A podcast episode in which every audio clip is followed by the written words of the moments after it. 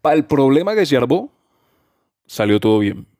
Para el problema que se había armado, salió todo bien. Y recapitulemos un poco para entender lo que estaba pasando. ¿Por qué? Porque resulta que YouTube, YouTube desde ese más o menos, creo que desde 2012, ellos venían haciendo algo que llamaba YouTube Rewind, que era que al final de cada año, ¿sí? en diciembre, subían un video en el cual todos los youtubers, una gran parte de los youtubers importantes, se reunían y básicamente hacían como un rewind, valga la redundancia, de todos los eventos que habían pasado en YouTube. ¿sí? De todos los eventos, fuesen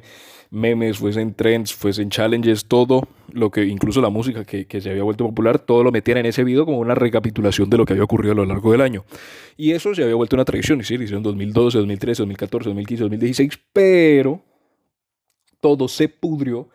en el 2018. O sea, ya venía mal desde antes, pero en el 2018 se pudrió definitivamente. ¿Por qué? Porque, por un lado, empezaron a meter personas que no estaban relacionadas con, con YouTube o que directamente no eran, eh, ¿cómo podemos decirlo? No eran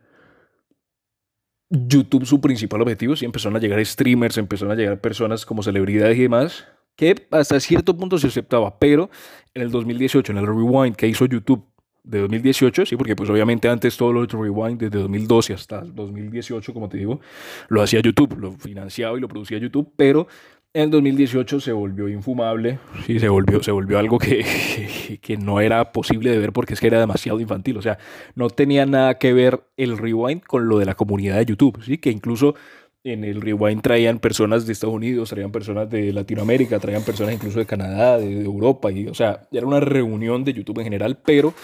en 2018 perdió la esencia e incluso es en ese YouTube cuando, pues digamos, si estoy mal, tuvo el récord de dislikes en la historia de YouTube, ¿sí? el, el rewind de 2018. Y supuestamente YouTube había dicho que ellos pues habían, eh, habían entendido que habían cometido un error, ¿sí? Cuando tenés un récord mundial de dislikes en un video, pues ah, cometiste un error. Y ellos dijeron que para el 2019 lo iban a arreglar, ¿sí? Que en el 2019 iban a volver todo bien, iban a hacer todo nuevo y que iban a hacer un rewind en condiciones. Pero resulta que pasó el 2018, llegó el 2019, pasó el 2019 y la, y, la cagaron aún más. O sea, la, la, cagaron pero durísimo. Porque es que directamente dejaron de hacer el rewind. Sí, dejaron de hacer el rewind. De llamar a todos los youtubers, de llamar a todos los personajes, de llamar a todas las personas que al fin y al cabo deberían estar. Y hicieron básicamente un top. Sí, un top sin más. O sea, y la comunidad en general de YouTube lo tomó como un, como quien dice, jódanse por parte de YouTube para los creadores o las comunidades. Entonces, desde 2019, YouTube no se encargó más de hacer rewinds, no hizo otra video porque desde 2020, 2021, 2020, bueno, 2022 todavía no, pero 2020, 2021 no hubo ningún tipo de rewind por parte de YouTube. Y ahí es donde entra lo que vamos a hablar hoy, porque al, estar ese problema con el del, rewind de 2018 apareció un tipo, ¿sí? si no estoy mal es Alec Molón, que se financió él un YouTube Rewind propio, pero no tan grande como era el de YouTube, porque pues al final YouTube es una multinacional que puede permitirse juntar a todos los youtubers, juntar a todas las estrellas, juntar a todo el mundo y pues básicamente hacer un proyecto grande. Pero Alec Molón propiamente se financió él con ayuda de otros youtubers de la comunidad hablo, eh, hispánica o, de, habla española, todo lo que era el, el, rewind y pues digamos él de alguna manera sacó adelante ese proyecto que YouTube no lo hizo. Y eso ocurrió con Alex Molón en el 2018, 2019 y en 2020 y básicamente esos tres años él mismo se financió el, el, proyecto, él mismo se financió todo lo que tenía que ser el video y pues básicamente él llamaba a los, a los influencers o los youtubers y eran los que grababan pero en el 2021 hubo un problema que fue que básicamente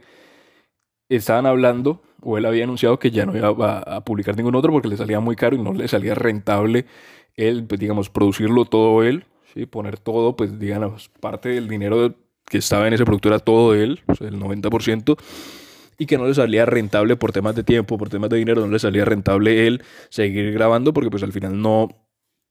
como que no, no, no, no recibió un retorno de esa inversión que él estaba haciendo.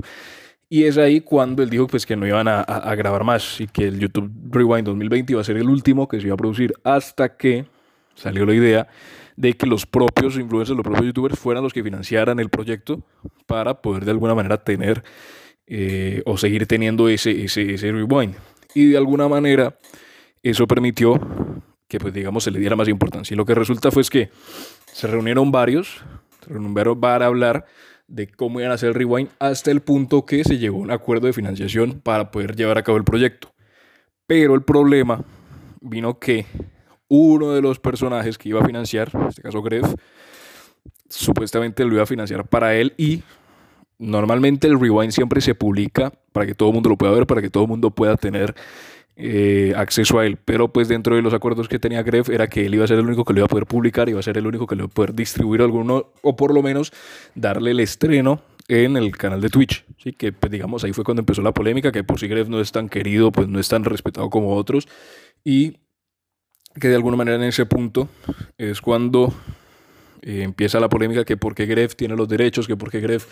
pudo conseguir el, el, patrocinio, que por qué Gref de alguna manera es el que se encarga. Y viendo el problema que se hacía, y viendo la manera, pues, o, lo que se podía llegar a venir, echaron para atrás. Alec Molón sale y dice que, pues, digamos, pueden abrir una financiación por parte de más y es cuando se meten otros personajes como Ibai, como Willy, como el propio Jordi, incluso DJ Mario también y muchos otros más que aparecieron dentro de los, entre comillas, productores o los que iban a financiar el proyecto. Entonces, al final Después de ese problema que hubo con Gref, sí, que Gref, como te digo, fue el que, el que iba a financiarlo, pero la manera como se anunció, la manera como se manejaron las cosas, hizo que no, digamos, estuviera bien visto, sí, porque, pues, digamos, el youtuber bueno había sido algo para todo el mundo y al financiar una sola persona y distribuirlo en su propio canal, pues iba a ser algo que iba en contra de lo que significaba o lo que representaba ese rewind. Entonces ahí es cuando hubo todo el problema. Pero al abrir la financiación y que todo el mundo pudiera, bueno, la mayor parte de los que quisieran pudieran invertir en él, ahí es cuando, pues digamos, se retoma todo eso, se deja de lado la polémica y es cuando se trabaja. Y es precisamente esta última semana cuando sale el Rewind, que ya es financiado y se ve que es un, es un proyecto grande. O sea, aparece cualquier tipo, aparece no solamente la comunidad española, sino comunidad latinoamericana y de habla hispana en general. Sí, porque eso es algo que tiene antes el Rewind que hacía YouTube, no tenía la o sea, tenía la participación de todas las comunidades, tanto de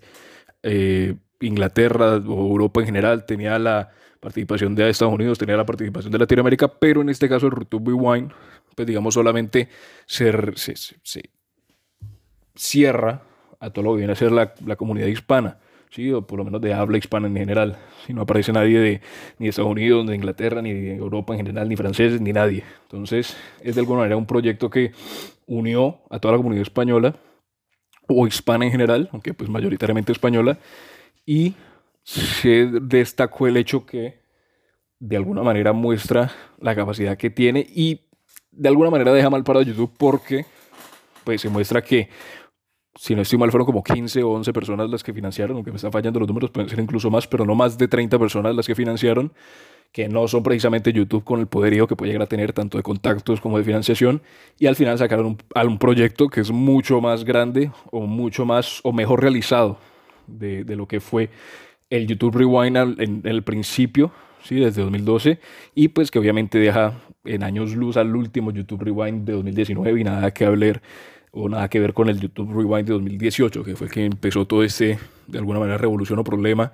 que con YouTube con los creadores, que venía antes, sí, porque nunca YouTube ha tenido esa, esa reputación de ser bueno o tener una buena relación con los creadores, pero en este caso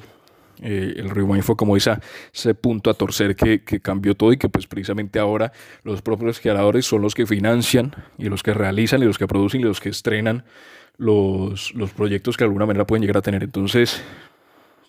el Rewind está, está muy bien hecho ¿sí? para hacer precisamente un proyecto independiente que no sea por parte de una multinacional como es YouTube. Y yo creo que da el paso que YouTube siempre se había caracterizado, por lo menos los canales se habían caracterizado por un entretenimiento, pero ahora con temas como estos de, de los rewinds y de las al final producciones que se pueden llegar a realizar, yo creo que abre la puerta para que en un futuro, incluso desde grandes productoras, puedan interesarse en transmitir los, las producciones de en la misma plataforma. Obviamente, eso al final terminaría beneficiando al propio YouTube, pero yo creo que Rewind abre la posibilidad a mostrar que se pueden hacer cosas mucho más grandes dentro de las propias comunidades, financiándola de manera independiente y